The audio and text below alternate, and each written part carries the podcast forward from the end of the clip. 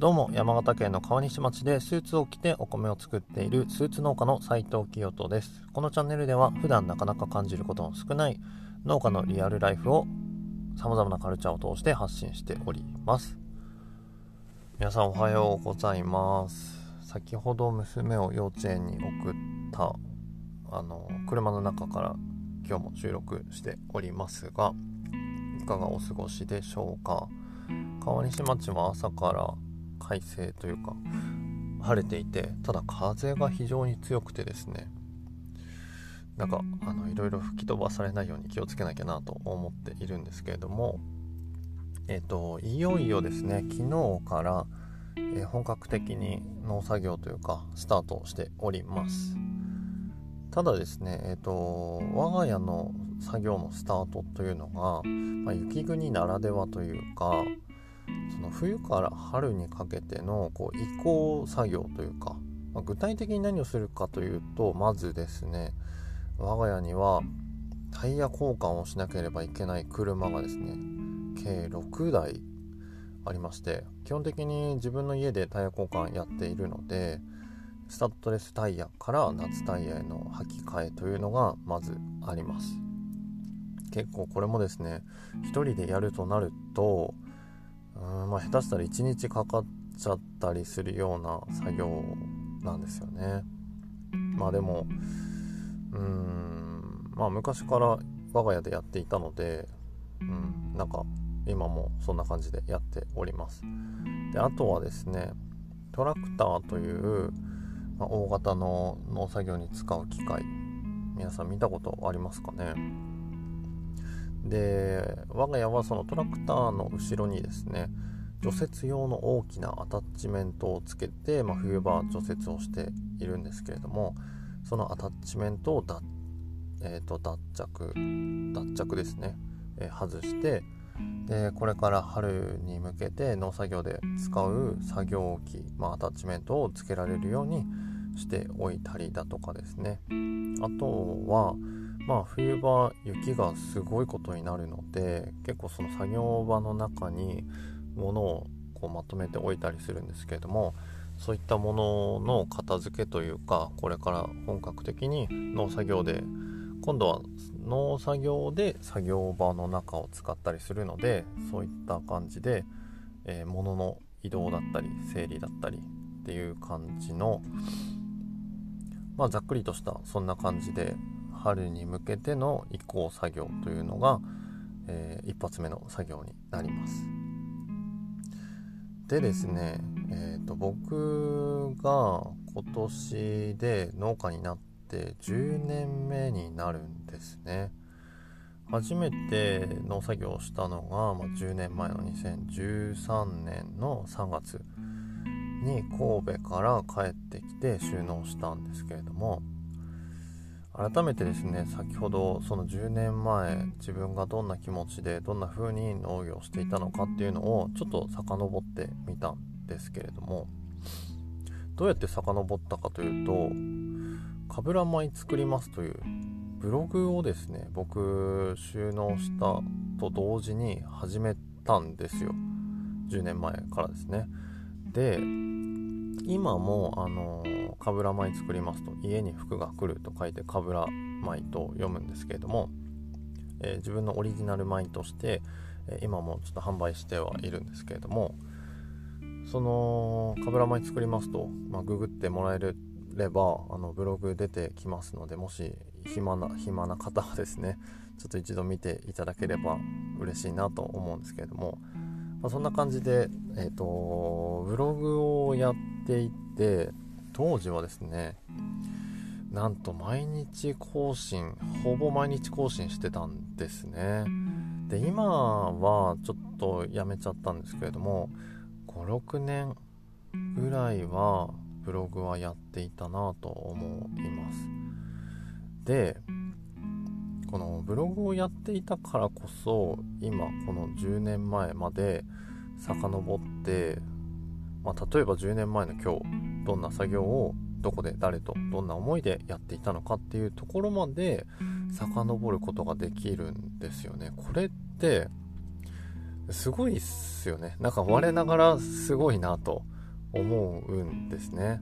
でこの記録をしておくっていうことって皆さん大事なことだっていう認識はあると思うんですけれどもうーん改めてこの大事さに気づくというかで今僕にとってそこがなかなかできていない部分でもあり、うん、まあそれの理由というかいろいろ要因はあるんですけれどもでもどういう形であれやっぱこう記録に残しておくっていうのは本当にあの必要だなっていうのを改めて感じています。皆さんは何か記録されてることってありますかね？まあ別に誰かに見せるとか見せないとかっていうのは置いといて、まあ、まずは自分がうんなんか遡ってその当時のことっていうのを知れるような記録がやっぱあった方がいいんじゃないかなと思っています。まあ、当時はブログをやっていたわけなんですけれども今ってやっぱこう10年前とは違っていろんな SNS があって、まあ、Twitter、インスタ、Facebook、まあ、その他 TikTok だったり、えーとまあ、ブログって言ってもこう今は結構そのノートを書いてらっしゃる方も多かったりしてまあ、いろんな手法でその記録を残すことができると思っているんですけれどもなかなかそれあの何でしょうね。やれる環境にいながらもでも実際にそれをやって継続するって非常にまあ難しいなって感じる方も多いんじゃないですかね。僕自身ですねなかなかまあ今はこの音声というと、記録を残しているわけなんですけれどもこれもやっぱ毎日やろうと思うとうーん結構なんでしょうねまあ大変というか毎日やるっていうのは本当にエネルギーをちゃんとあの使わないとできないことだなっていうのは思っています。まあ、そんな感じでこう10年前を遡ってていろんなことをていうかこれまでの10年まあ僕のこの放送の序盤の回でそのえーと、これまでの10年を1年単位でお話ししてきたわけなんですけれども本当にいろんなことがあったんですね。気になった方は遡って聞いていただければ嬉しいんですけど。でこの10年間いろんな経験を経てうん自分が今どう変わったのかっていうのを改めて考えているんですけどうーんある意味やっぱ当時って神戸から帰ってきて新しいこう人生を歩み出すぞみたいなそういう意気込みがあったので当時の熱量って本当に半端なかったんですよね。なんかもううーん見た目もそうだしうん、なんか当時は あの金髪のロン毛でもうスーツを着てネクタイしてっていう感じだったのでもう見た目からして本当ななんだこいつはっていうような、うん、なんかこうメラメラと燃えている炎だったわけなんですけど今はうんまあ熱量がなくなったわけではなくって結構その熱が変わったというか例えるなら10年前の僕っていうのはもう赤くメラメラと燃える炎みたいな感じだったんですね。で今10年経った今っていうのはそれが青い炎に変わって静かに燃えて燃えているっていうような。ただ皆さんご存知かと思うんですけども実は赤い炎より青い炎の方が熱いんですよね。だそういった意味でもうーんと今はある意味では当時よりも厚さの部分では熱くなっていると。ただこう見た感じですね。ボーボーと燃えているわけではなくて静かにこうメラメラと燃えている青い炎っていう感じで、うん、今は今であの新しいことにチャレンジしようとか何かやっていこうっていうようなそういった熱量があるんですけれども。うんとで、まあ、今年で10年目ということでうんなんでしょうね。先ほどもお伝えした通りこういろんなことを経験してなんかやっぱこう、まあ、10年っていう節目もあるんですけれども何か今年ですね新しくまた生まれ変わるというかやっていこうという気持ちで今おります。でまあ以前お話ししたかと思うんですけどえっ、ー、とリブランディングブランドの再構築を今している段階でもうすぐですねあのちょっと皆さんにあの